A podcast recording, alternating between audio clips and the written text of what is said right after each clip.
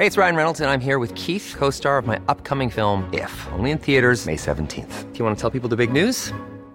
All right, I'll do. Sign up now and you'll get unlimited for $15 a month in six months of Paramount Plus Essential Plan on us. Mintmobile.com slash switch. Upfront payment of $45 equivalent to $15 per month. Unlimited over 40 gigabytes per month. Face lower speeds. Videos at 480p. Active Mint customers by 531.24 get six months of Paramount Plus Essential Plan. Auto renews after six months. Offer ends May 31st, 2024. Separate Paramount Plus registration required. Terms and conditions apply if rated PG.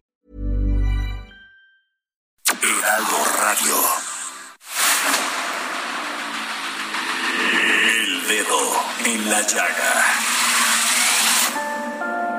Había una vez un mundo en el que nadie creía. Un país de historias inexplicables. Una nación con personajes asombrosos. Santo Tomás tenía razón. Hay que ver para creer. México increíble. Las verdades que duelen. La voz de los que callan. El dedo en la llaga. Infórmate, diviértete, enójate y vuelve a empezar. El Heraldo Radio presenta El Dedo en la Llaga con Adriana Delgado.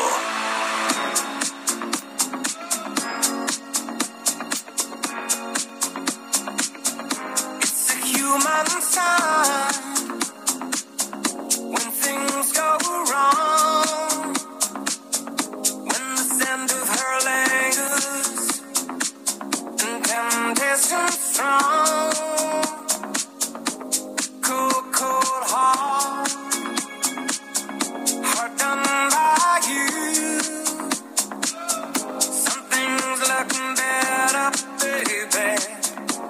Y así iniciamos este dedo en la llaga. Hoy no les puse banda, ni canción romántica, ni nada. Y no me hagas así la cara, mi Javi, porque estamos escuchando este éxito. A este a dueto con Dua Lipa y Elton John se llama Cold Heart. Y la verdad está muy está así como muy rica, ¿no? A ver, por favor, súbanle tantito.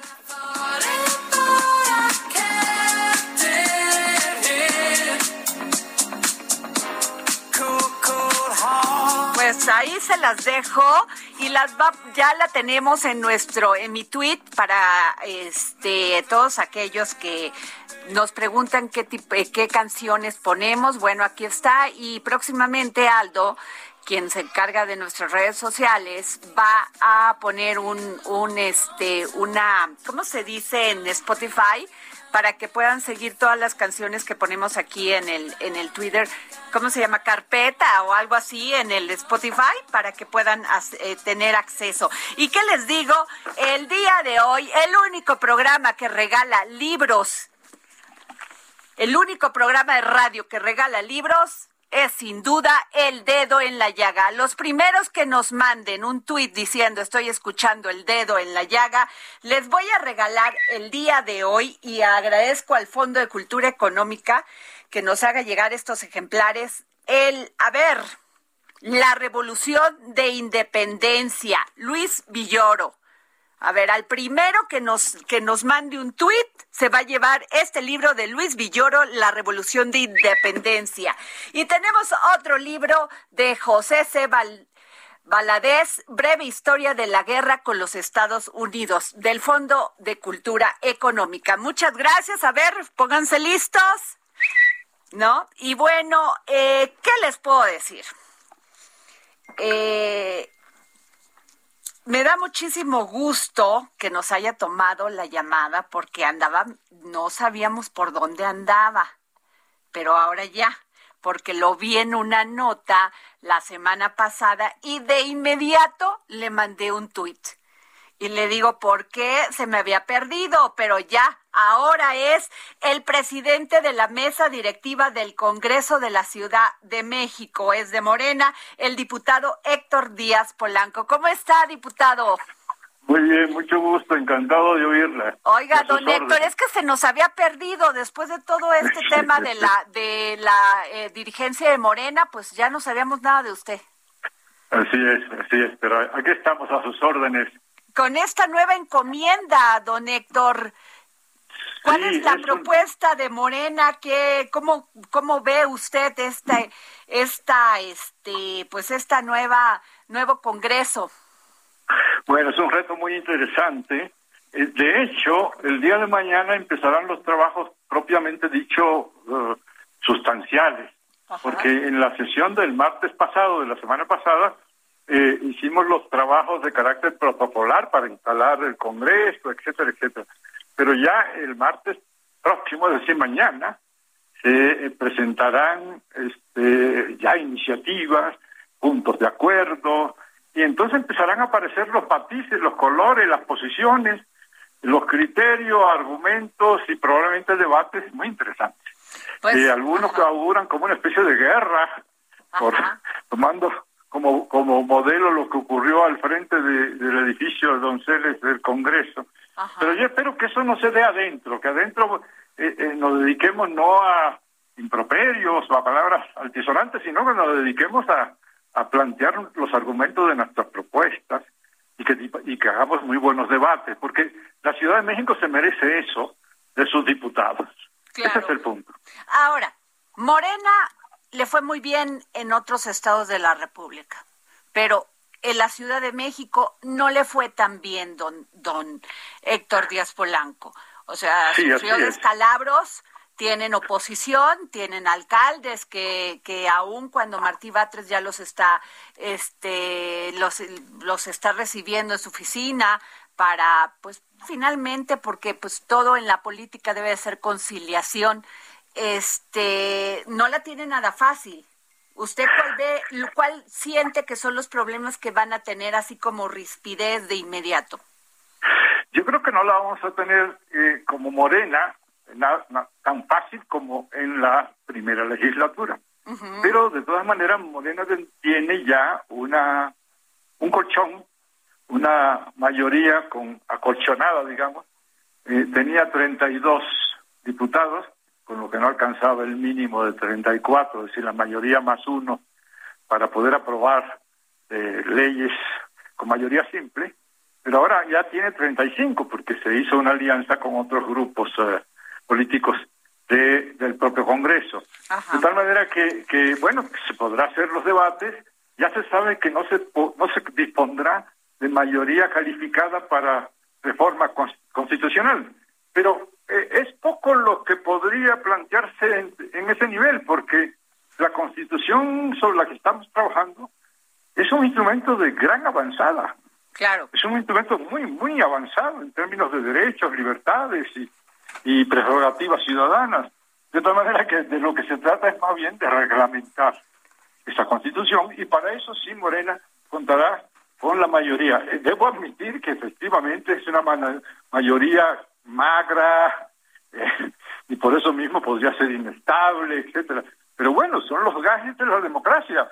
Nadie dice que la democracia debe implicar que un, un grupo particular, en este caso legislativo, deba tener una mayoría absoluta y aplastante en relación con los otros grupos. A veces lo podría tener, creo que tuvimos una mayoría bastante amplia la, la- vez pasada, pero no siempre se, se puede tener.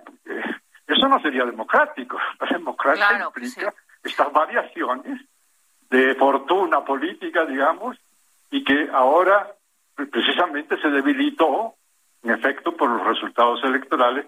Pero creo que de todas maneras vamos a poder hacer un proceso muy interesante. La oposición trae eh, propuestas propias, eh, algunas de ellas eh, interesantes. Por ejemplo, eh, la oposición ha, ha- ha- ha hablado de, de establecer una especie de renta eh, vital, etcétera.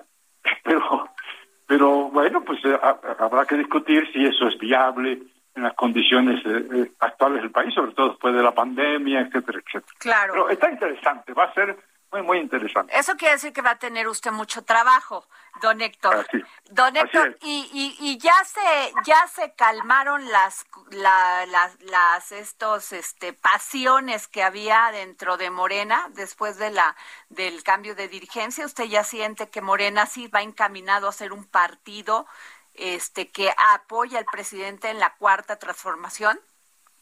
Yo creo que vamos avanzando y estamos mucho mejor que en efecto aquellas épocas en donde hablábamos y había una situación verdaderamente difícil que incluso determinó la intervención eh, externa, digamos, del Tribunal Electoral del Poder Judicial de la Federación. Estamos en, un proceso, digamos, de transición hacia la solución porque ya hay una propuesta y, una especie de, calendario general de cómo debemos eh, eh, avanzar en una ruta, en un mapa de ruta hacia la constitución del partido y de su dirigencia. Eso tiene que ponerse en práctica, hay que acordar con todos los sectores y se está en ese proceso. Pero efectivamente yo creo que eso no debe alargarse, si, si no se puede, se puede malograr el proceso, de tal manera que necesitamos que se pongan las pilas en el partido para que podamos entonces tener dos frentes que puedan trabajar armónicamente y sin problemas. Hasta ahora hay muy buena relación, eh, yo creo que va a ser muy, muy fructífero. Eh, eh, Morena trae propuestas muy interesantes de cambio en diversas materias y en consecuencia vamos a ver los debates y por dónde van las cosas. Pues muchas gracias, diputado Héctor Díaz Polanco, presidente de la mesa directiva del Congreso de la Ciudad de México. Gracias, don Héctor, por tomarnos la llamada. Ha sido un placer, muchas gracias. A usted. Hasta luego. Muchas, pues bueno, ¿qué les cuento? Fíjense que desde el jueves está la rebombina, así, así le llamamos, sobre el tema de que el PAN invitó a pues a una a una reunión con Santiago Abascal. ¿Quién es Santiago Abascal? Pues es el dirigente ultraderechista Un partido en España. Y bueno, después de que se tomó la foto Yulén Rementería con ellos, bueno, y que se había invitado a, ciertos diputados, a ciertos senadores a participar en esta reunión, que si sí, que si no, que si nunca le confirmaron, bueno, ese es otro tema. Este, incluso el PAN, este, algunos este militantes como eh, Ernesto Rufo dijo que, pues, que él demandaba la, saluda, la salida perdón, del senador veracruzano, Yulén Rementería, porque, pues, ¿cómo, ¿cómo se le ocurre invitar a este señor a Santiago Abascal? Entonces, pues bueno, no saben qué tema se hizo. El asunto es que hoy le pedimos a Yulén Rementería que si, que si este, que si nos podía tomar la llamada y nos decía que en este momento pues él no estaba saliendo a dar este opiniones, ¿no? Le pedimos al senador Gustavo Madero, nos confirmó y le estamos llamando en este momento, es el presidente de la Comisión de Economía en el Senado de la República, para que nos diga de, o sea, cuál es el tema de haber tenido esta reunión, de haber estado con este señor Santiago Abascal, dirigente de la ultraderechista Vox.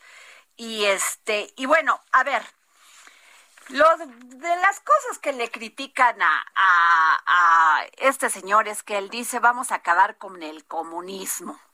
O sea, no hay manera que haya comunismo en esta, en América Latina. O sea, el comunismo ha sido un fracaso total no solamente en un sistema de económico, sino también en un sistema de darles las condiciones suficientes necesarias a una población. ¿Ya lo tenemos? Bueno, y entonces eh, lo que pasa es que este señor Santiago Abascal pues ha, ha tenido ciertos ciertos este pronunciamientos que que este que pues estarían como fuera de lugar, pero pues ya ve cómo son los políticos. Luego dicen una cosa que dicen otra. Ah, ah pues miren, no tenemos a, este al senador Gustavo Madero, pero tenemos a otro senador y además de Misconce, Damián Cepeda. ¿Cómo estás, Damián? Muy buenas tardes, qué gusto en saludarte. Oye, gracias por tomarnos la llamada. Oye, a ver, ¿a ti no te invitaron a la, esta reunión con Santiago Bascal? no, fíjate que la verdad no estuve enterado, te soy sincero. Ese día, no, te explico, ese día yo estaba en la mesa de negociación de la revocación de mandato. Ajá. y no había una agenda programada de esta reunión. La verdad es que lo que sí hicieron fue que pusieron en el chat, así de manera informal, que, que iba a firmar una carta, puso el coordinador, eh, sobre Estado de Derecho y demás, no puso con quién, y puso que quien quisiera firmarla, pues lo pudiera acompañar. Y entiendo que de ahí se generó un poco informalmente esa reunión. Pero a ver, yo quiero ser bien claro. A ver, pero Damián, Damián, ¿tú qué entiendes por extrema derecha y ultraderecha? Porque suena así muy este escalofriante, tenebroso.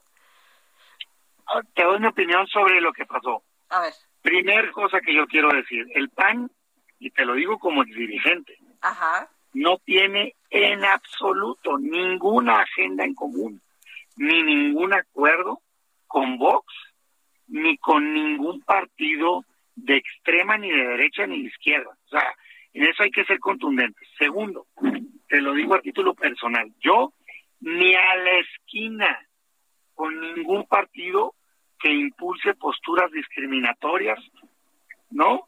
Eh, homofóbicas, excluyentes, en fin, ofensivas. O sea, así quiero ser lapidario, pues para que no quede ninguna duda.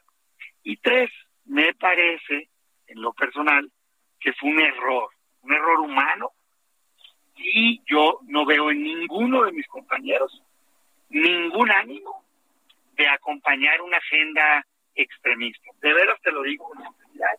Creo que más bien algún error hubo, invitaron a firmar una carta que la, en sí misma la carta pues hablaba de otras cosas y el problema no es la carta, son las personas, o sea, es gente que ha impulsado posturas dañinas contra otros seres humanos y eso no debe ser tolerado. Pero fíjate, nada más, Damián, en un tema, la inmigración, o sea, Vox y muchos partidos de derecha, no derecha del medio, están, o sea, y principalmente Trump, los republicanos, dijeron no, hay que parar la inmigración, que la pare México, allá también, aquí se han visto imágenes de en, en el sur, en la frontera sur, que pues los inmigrantes, este, algunos son golpeados, cosa que el gobierno federal ha reconocido y por ejemplo Vox dice pues nosotros este no estamos de acuerdo que los inmigrantes vengan acá ocupen los trabajos que tenemos los españoles que son para los españoles y que este y no tenemos nada en un tema de, raci- de, racismo sino que vengan aquí con sus ideas este eh, cómo te diré extremistas no entonces. Digo, eso pues lo han declarado los republicanos en, en este Trump y aquí pues Sí. no lo decimos, pero lo hacemos. Fíjate, Adriana, yo te lo digo de manera muy concreta. Precisamente por eso repudio ese tipo de postura. ¿Cómo vamos a poder estar acompañando a partidos o a personas que impulsan ese tipo de estrés contra otros seres humanos cuando nosotros estamos luchando porque no pase eso contra los mexicanos? Por ejemplo, en la migración a Estados Unidos o aquí mismo, o sea, el gobierno repudiando mucho estas posturas que yo comparto, pero ellos lo están haciendo. Pero lo que sí quiero ser bien claro con la gente que me está escuchando es que el PAN por eso dice de manera clara y categórica, y yo como senador Damián Cepeda digo, es que yo no sé en qué momento se le ocurrió a alguien juntarse con Vox, pues, ¿no? Así de claro. Ni de broma estamos compartiendo una agenda con ellos.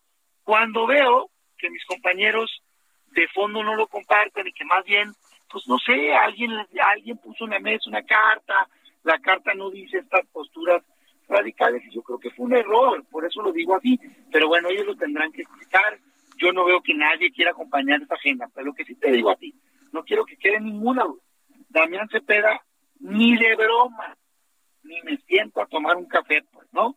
Porque siento que han sido dañinas las posturas. Sé y me consta que el PAN no acompaña esta agenda. Y aun cuando uno puede debatir en el marco del legislativo con todas las ideas y hay libertad de expresión, pues sí me parece que tenemos que ser cuidadosos en los mensajes que mandamos. Y ahorita se ha generado todo un debate como si el PAN impulsara esa agenda y eso es falso, pues, ¿no? Entonces yo creo que a título individual cada quien tendrá que explicar Yo no veo a mis compañeros en esa agenda, ellos lo podrán aclarar, pero lo que sí quiero que quede bien claro es que no hay ningún tipo ni de acompañamiento ni de acuerdo entre los senadores del PAN y ese tipo de extrema. Los extremos son malos en todos lados, los de derecha y los de izquierda. Necesitamos consensos, necesitamos respeto a derechos humanos y no le caen bien a este mundo, ya no digamos a México, al mundo, posturas extremistas. Pues sin duda alguna sí es importante que se aclare, pero además es tan sencillo, pues pasa, o ver, pues, los señores dieron su opinión, nosotros no estamos de acuerdo con esto. Digo, finalmente, últimamente, este Damián, las ideologías fluyen de un, de un lado a otro, eh, se confrontan, se unen, se coaligan. Entonces, pues básicamente lo que sí tenemos es una crisis a veces ideológica en los partidos, ¿no? Fíjate que sí, yo esa es mi crítica de fondo a las alianzas que se han venido dando en los últimos años, que digo es que siento que el PAN le requiere más identidad, ser más claro en lo que representamos, que sí, que no. Esto no nos ayuda porque nos lleva a una vieja crítica que nos han hecho de si hay extremo derecha en el PAN. La verdad es que no. Y que El si PAN son conservadores, eh, ya ves que el Y presidente, tampoco. Del presidente siempre los acusa de conservadores. El presidente tiene su lógica. Yo creo que él es más conservador que muchos de los que integran otros partidos. Pero yo lo que te diría es, el PAN es un partido de valores, sí. Impulsa derechos humanos, sí. Impulsa, impulsa apertura económica, sí. Creemos en eso, en la generación de empleos. Impulsa también la solidaridad, claro. Todas estas becas, programas de adultos mayores existían en los reinos del PAN. ¿Qué no es el PAN? No es ni discriminatorio, no es ni fascista, no ataca, digamos, a quien piensa distinto, no está en contra de la migración, o sea, y eso, pues sí es Vox, y a mí me preocupa que nos liguen con ello, pues, ¿no? Porque no es lo que representa el PAN. Entonces yo diría, a ver, todo esto que surgió, pues que sirva para marcar una identidad clara de lo que sí somos, un partido que busca el bien de México, que sin duda alguna no está en un extremo, ni derecha ni de izquierda, y que lo que queremos son acuerdos para mejorar México. Es lo que yo te diría. Este, Pues muchas gracias, querido Damián Cepeda. Gracias por tomarnos la llamada para el dedo en la llaga. Te lo valoramos mucho. estoy a la orden, aun cuando sean temas difíciles, yo creo que hay que dar la cara. Oye, pero a ver, Damián, hablando de esos temas difíciles, ya nomás eh, así de, de pasita te lo, se pasa- de pasadita te lo, lo pregunto. Este, se está discutiendo la legalización del aborto. Dicen que el PAN no está, en- no está a favor de este tema. Mira, lo que se está discutiendo, la verdad es que es la criminalización o no de la mujer por abortar, no tanto que ya sea legal el aborto. ¿no? En el tema de criminalizar a la mujer, ya muchos hemos avanzado y decir, oye, pues nadie quiere que metan a la cárcel a una mujer por un tema así. Lo que queremos es que no existan abortos. Yo te digo con completa transparencia, en lo personal, yo sí creo en defender la vida. Me parece una vida inocente que no tiene manera de defenderse, pues. Si fuera solo una decisión de una persona, yo te diría, bueno, pues haz lo que quieras, tú lo individual. Pero cuando ya involucra a otro ser humano, pues a mí me parece que la ley lo debe de proteger. Sin embargo, no pienso que sea correcto meter a la cárcel a una mujer. Y creo que ya muy pocas voces lo piensan. ¿eh? Eso Ok. está superado. Lo que queremos es prevención.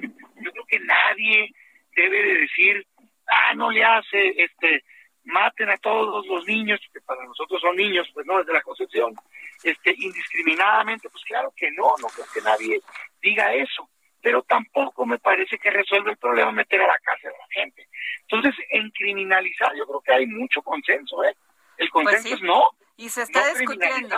Tienes toda la razón, se está discutiendo y tomaron un receso los de la Suprema Corte y mañana va a Eso seguir no implica que no defienda la vida.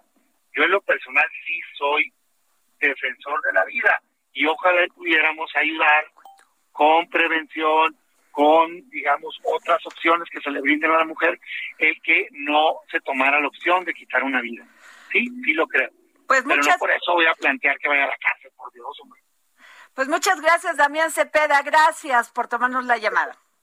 Gracias. Pues bueno, nos vamos a un corte y regresamos aquí al dedo en la llaga. Yo soy Adriana Delgado Ruiz, aquí en el Heraldo Radio.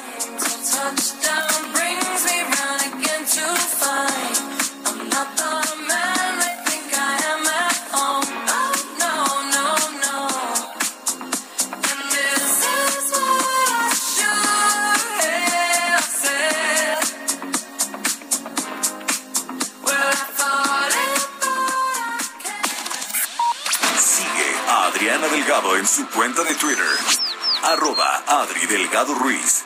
Además, te invitamos a enviar tus opiniones y comentarios en texto o por mensaje de audio a través de WhatsApp al 55 2544 3334. Y si quieres escuchar El Dedo en la Llaga de El Heraldo Radio, en cualquier momento y donde quiera que te encuentres, descarga el podcast disponible en Spotify y iTunes. Heraldo Radio, la H que sí suena y ahora también se escucha. Heraldo Radio. Sigue a Adriana Delgado en su cuenta de Twitter en arroba Adri Delgado Ruiz. Y envíanos tus comentarios vía WhatsApp al 55 25 44 33 34 o 55 25 02 21 04.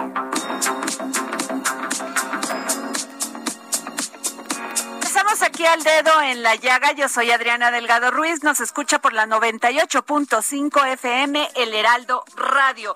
Y les comento que el secretario de Seguridad Ciudadana, Omar García Harfuch, y el, y el de gobierno, Martí Batres, hoy firmaron un acuerdo de transferencia del sistema penitenciario de la Ciudad de México. Con esta firma se comprometen a realizar la transferencia de recursos humanos, materiales, financieros y administrativos, luego de que el Congreso de la Ciudad de México aprobó que la Secretaría de Seguridad Ciudadana se hiciera cargo de los centros de readaptación social capitalinos. Durante la firma del acuerdo de colaboración, Batres Guadarrama resaltó el inicio de los trabajos conjuntos que darán paso a un nuevo camino en la reinserción social.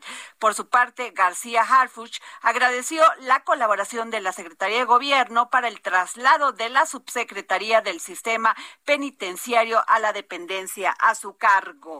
Y hoy estamos de manteles largos aquí en el dedo en la llaga. Y nomás les voy a leer. A ver, chilango de nacimiento, amante de los tacos al pastor, pastor, de la barbacoa y de los boing de guayaba. ¿Existen todavía? Sí, ¿verdad? claro. Bueno. Egresado de la Universidad Autónoma Metropolitana de la carrera de Comunicación y licenciado en Periodismo por prácticas profesionales por la Secretaría de Educación Pública. Ha incursionado en el mundo del cine y la televisión desde que tiene uso de razón. Él también es fotógrafo, director, productor, escultor, pintor y articulista y se lanza a una nueva aventura escribir viñetas. A lo largo de un año, con su detective ojete, pero entrañable, Entrañable. Tristán, entrañable, Tristán Carnales, N. Punto. En esta, pues, en esta entrega recorrerá algunos de los pasajes de los asesinos seriales más famosos de México contemporáneo, así como sucesos sacados de las de los anales policíacos. Y les estoy hablando, sí, de Sergio Pérez Grobas. A ver, Sergio, Adriana, me imagino que ustedes este lo habrán escuchado no solamente como productor de cine, estuvo a cargo de Ventaneando, fue productor de Ventaneando durante 10 años, ha sido productor durante más de 30 años, tiene documentales, este tiene además este mm, películas, pero sobre todo es un gran ser humano. ah, pues muchas gracias. Un gran ser humano, un hombre sensible, un hombre que sabe ser amigo de sus amigos, porque así lo dicen sus amigos y sus amigas. Un hombre que lo pueden ustedes seguir en su tweet, porque todos los días pone algo inteligente. ¿Cuál es, Sergio?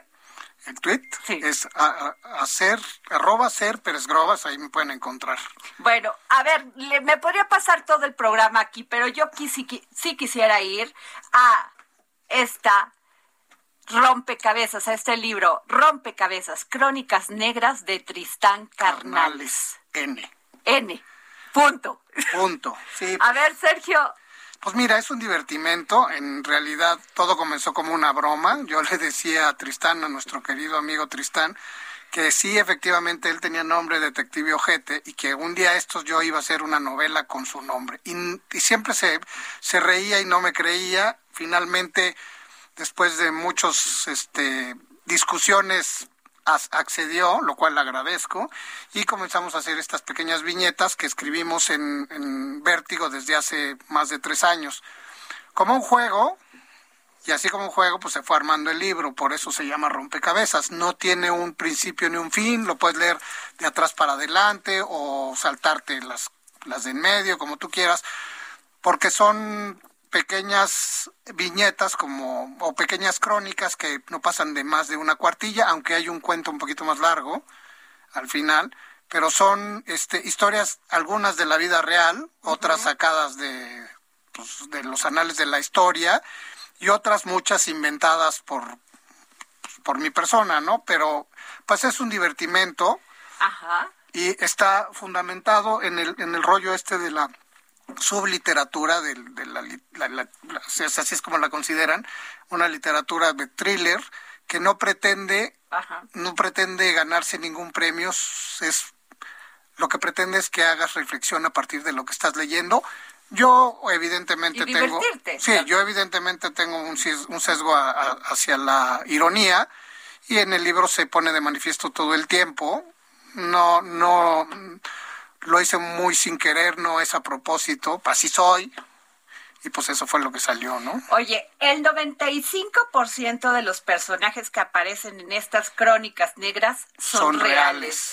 Sin ser pretencioso, prácticamente todos son amigos míos y de algún modo nombrarlos es una forma de homenajear. así es Pero así es. bueno, a ver, podríamos ir a este, bueno, a ver, déjenme decirles que eh, los dibujos son de Fernanda Pérez Pérez de Caso, Caso es mi sobrina. y Iliana Tona Acedo. ¿Sí? Tonacedo, así Y bueno, a ver, ¿qué les digo? O sea, Tristán Can- este Carnales verdaderamente es un es un este ¿qué es detective policía? Es un detective policía Ajá. que, bueno, tiene ahí, su papá era policía y en uno de los cuentos se platica que un que su mamá en una Navidad cuando él tenía cuatro años este la atropellan y luego él va a descubrir por qué la atropellan. Entonces es huérfano, el, pa- el papá se queda con, con el hijo Ok. y como no sabe qué hacer el papá le empieza a leer cuentos y historias de detectives. Ok. y él decide ser detective, evidentemente, bueno, por el por, por seguir un poco con la línea de su papá, pero para ir descubriendo qué es lo que realmente pasó con su mamá, ¿no? Ajá. Que es este, pues, pues, es un- una manera de contar la historia de Tristán Carnales. No, esa esa parte no es real de, de- de nuestro amigo, es ficcionado. Y, y, y lo que pasa es que haces pequeñas viñetas. Hay un autor que se llama, bueno, ya no porque ya se Ajá. murió, Rubén Fonseca, un brasileño que se murió el año pasado, a los 91 años. Él empezó a escribir a- más o menos a los 50 años. Ajá. Él era policía. Y lo, lo que contaba Ajá.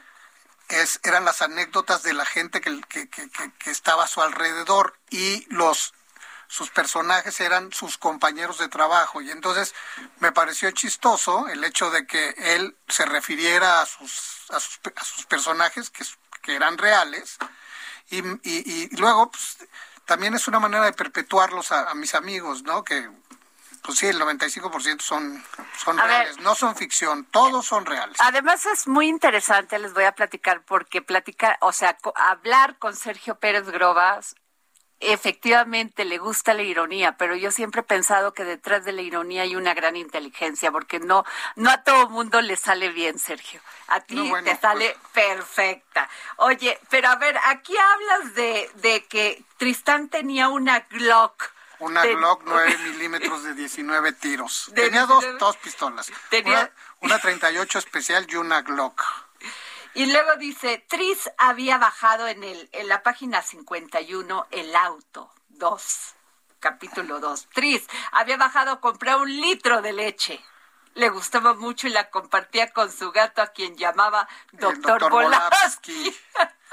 Porque es- era como una pequeña bolita rusa que le recordaba al poeta Juan Carlos García cuando escuchó un choque en la esquina de su casa. Así Te deben es. de estar matando. Pues no, fíjate. No, el, el bola es el bola es amigo mío hace 40 Y años. son hombres inteligentes. Y este, y además, pues, pues es un homenaje, no, no, no lo pongo como el malo, ¿no? Ajá.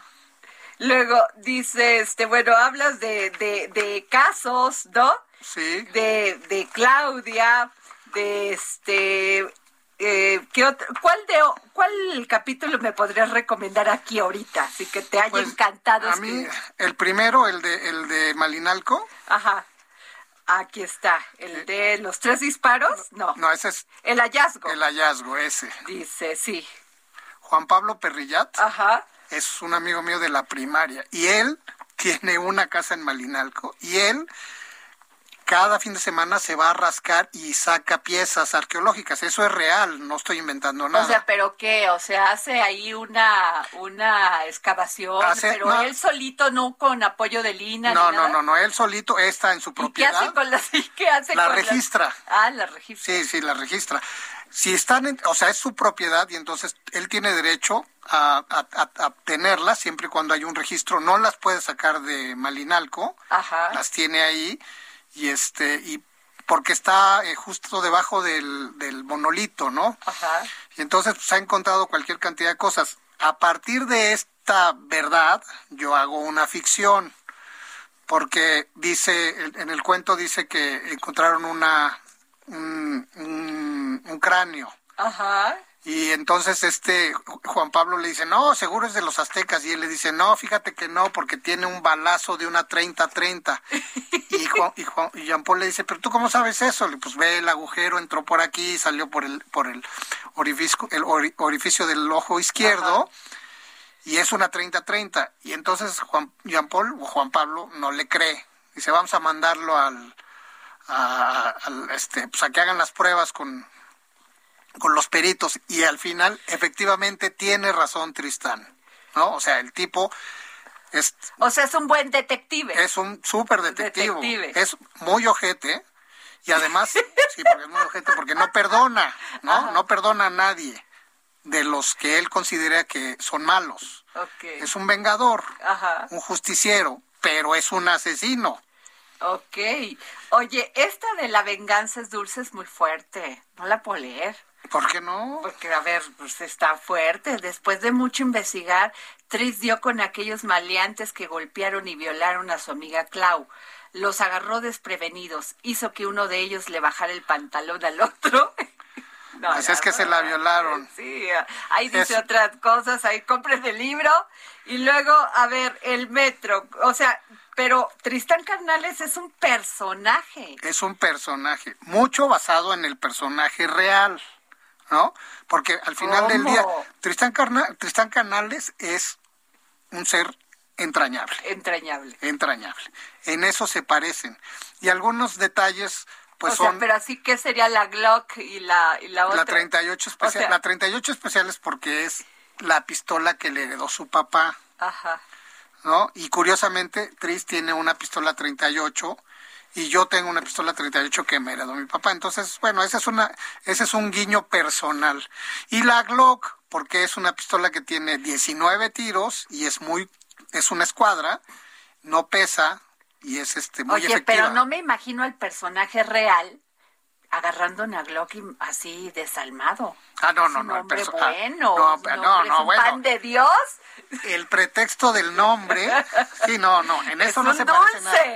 Por eso, pero él busca el bien. Ok. Y a- y de alguna manera Tristán siempre está tratando de ayudar a medio mundo, ¿no? Así es. A eso es a lo que me refiero que es un personaje real. No, no, la ficción del policía no tiene nada que ver con él, aunque hay algunas anécdotas que sí. Por ejemplo, cuando, cuando le quema el vestido, cuando se sube en el carrito en la, Navidad, eso me lo contó a mi Tris, de una, de una vecinita que tenía, Y le quemó el y vestido. le quemó el vestido porque hizo corto la, la batería con la niña tenía unos solanes este, con yo creo que con fierro y hizo corto y le alcanzó a quitar el vestido no sé tendría 10 12 años y la niña no le volvió a hablar. Esa anécdota es real. Muchas de las anécdotas son de a de veras. O Pues sea como en el caso de, de, de Jean Paul no o el de Gerardo Casarín que es un DJ no Ahí va María. María. Ella Esa es. inteligente, fíjense nada más la descripción. Ella es inteligente, guapa, entrada en años y en carnes. pues sí pues si tiene 55 años Pero oye, ¿y eso qué? Porque tienes que tener esa edad y estar entrada en carnes. Porque está entrada de carnes, Pepe. es una descripción del personaje. Pero eso no demeritaba su belleza.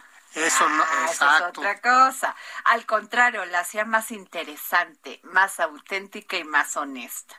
Habré- había aprendido a base de golpes muy golpes muy duros en la vida. Su marido, un bueno para nada, la había golpeado hasta acá apareció Tristán Así es.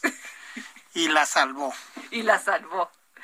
Oye, definitivamente ya vi que está a la venta. Está a la venta. ¿Dónde lo podemos conseguir? ¿Está en, en Amazon? En No, en? Amazon no está, Yo está lo en- acabo de ver ahorita cuando te ¿En estábamos- Amazon? Sí, o sea, vi que ya estaba a la venta, que lo Ah, podían sí. pedir.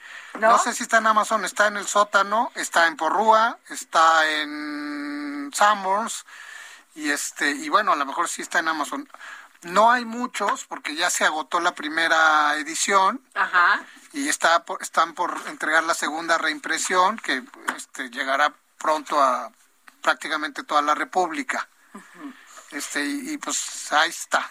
Oye, este, pero también quiero hablar de este libro porque es muy interesante para todos aquellos que quieren hacer televisión, porque piensan que es cualquier so- cosa poner ahí una camarita y ya estoy haciendo televisión.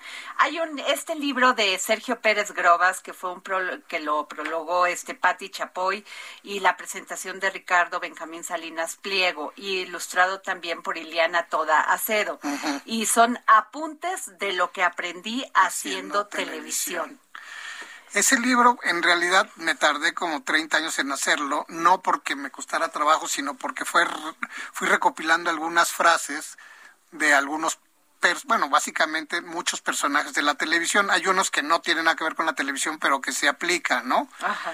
Y este, y, y bueno, pues fue el primer intento, son unos apuntes. Yo no pretendo dar clases, no soy catedrático. Pues yo creo que las deberías de dar, porque si alguien sabe, además de tu experiencia y conocimiento, eres tú, Sergio. O sea, pues te lo agradezco, pero, pero lo que pasa es que todos los, todos los libros que hay sobre televisión son muy técnicos y la televisión yo creo que es mucho más lúdica.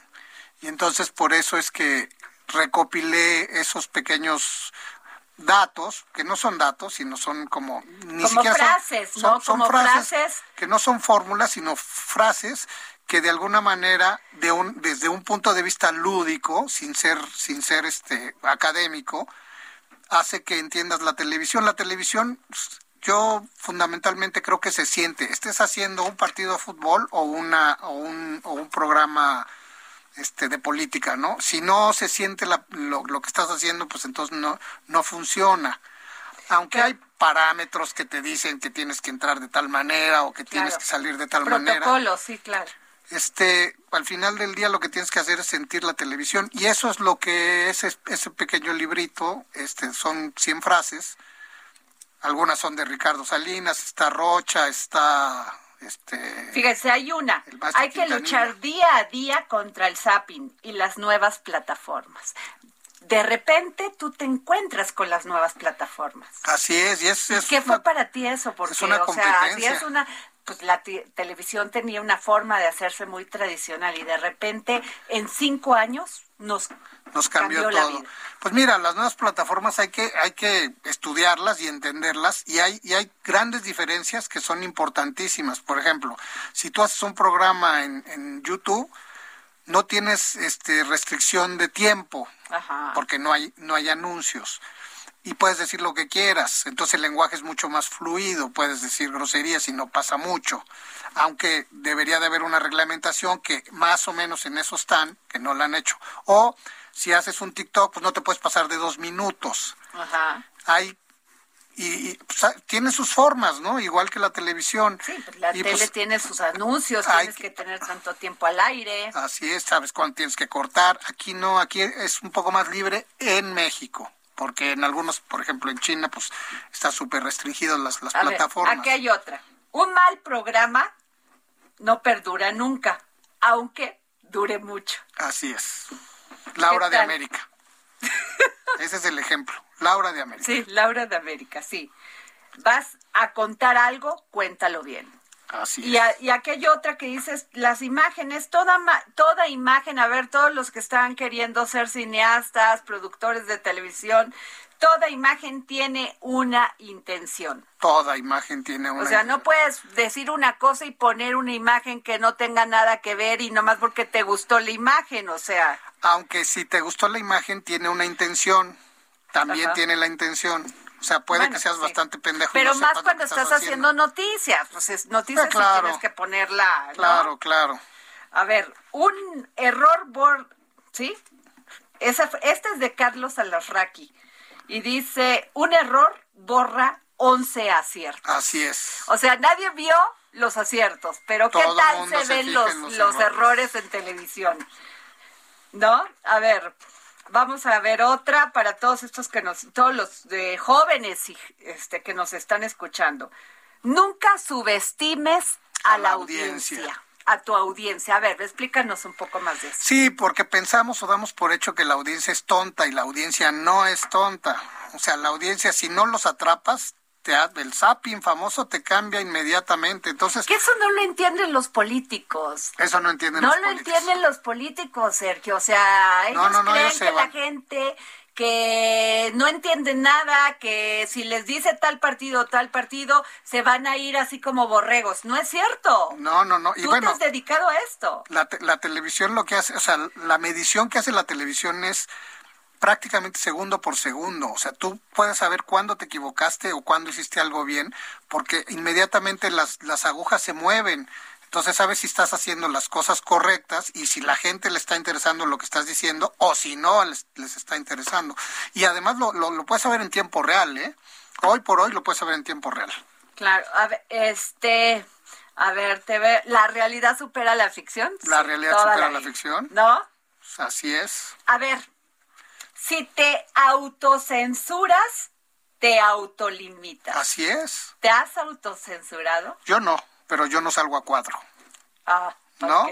Y no, yo no- cierta. Tan, tan, tan no me autolimito que escribo lo que quiero, ¿no? O sea, el, el ejemplo que pusiste de los chavos que, pues es eso, no, yo no me, yo no me limito. Yo sí creo que si tú solito dices, ay, no lo voy a decir porque no, entonces estás perdiendo una oportunidad de oro, ¿no? Fíjate, a ver, vamos a poner el... El cliente nunca tiene la razón aunque, Aunque pague. Claro. Porque, a ver, El ejemplo es el de, el de Pedrito Sola cuando hizo McCormick, eh, este, que estaba haciendo un comercial en vivo y dice encelada McCormick y se equivocó y dijo, ay no, es Hellmann's, perdón.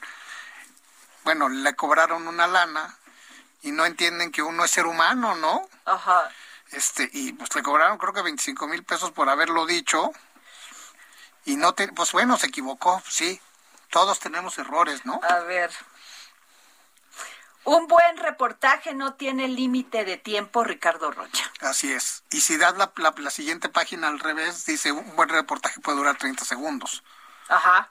Un buen reportaje puede durar un minuto, Un pero un minuto. minuto en tele es, muchísimo. Sí, muchísimo. O sea, la gente cree que nada más así pasa el tiempo y no, es edición tras edición, edición, checarte, este, La corrección de color, que el audio esté bien, que la música está bien. Bueno, pues tú has hecho doc- documentales, sabes de qué se trata, ¿no? No, pero pues, o En sea, aquí tú sí. nuestro maestro, sin duda alguna, la, la creatividad tiene que ser ilimitada, pues Ilimitada. es en tele, Sí. ¿No? Te puedes, no te puedes sentar en tus laureles, ¿no? Siempre tienes que cambiar. Esta está buenísima. A ver, ¿cuánto tenemos? Un minuto y medio, Sergio. Cualquier pendejo con dinero es productor. Así es. Es- ¿De plano? Sí, todo el mundo cree que puede ser productor, pero se necesita tener un cierto carácter. ¿Cuál- ¿Qué carácter? Pues mira, tienes que ser yo no soy muy organizado, pero tienes que ser organizado, pero tienes sobre todo que tener tres elementos. Cuidar a tu, cuidar a tu, a, a la gente que trabaja contigo, este, a- hacerla de administrador y hacerla de psicólogo y ser creativo. Si tienes esos tres elementos, probablemente puedas, puedas hacer un, un papel muy digno. Aquí tienes un gran productor, tu, tu, este, tu productor Jorge, Jorge, escribe y, y hace teatro y, es, y tiene esos Es tres una elementos. monería. Sergio, en 40 segundos, ¿qué mensaje le darías a los jóvenes que quieren dedicarse a esta carrera? Pues que le echen ganas, que lo disfruten y que sean ellos mismos. Si eres tú mismo, te va a ir mucho mejor. O sea, no trates de imitar a nadie. Yo creo que cada persona es individual y tiene sus cualidades. Y pues aprovechar lo que tienes, ¿no? Claro, pues yo te agradezco mucho, Sergio Pérez Grobas. Gracias, productor, escritor. Eh, bueno, podría pasarme, ya les dije, mucho tiempo. Gracias por haber estado aquí en el dedo en la llaga. Y estos son para regalo, ¿verdad? Estos son para regalo. Este- a ver, El Heraldo Radio presentó El Dedo en la Llaga con Adriana Delgado. Heraldo Radio, la HCL se comparte, se ve y ahora también se escucha. Hey, it's Paige DeSorbo from Giggly Squad. High quality fashion without the price tag. Say hello to Quince. I'm snagging high-end essentials like cozy cashmere sweaters, sleek leather jackets, fine jewelry, and so much more. With Quince being 50 to 80% less than similar brands. And they partner with factories that prioritize safe, ethical, and responsible manufacturing. I love that. Luxury quality within reach. Go to quince.com slash style to get free shipping and 365 day returns on your next order. Quince.com slash style.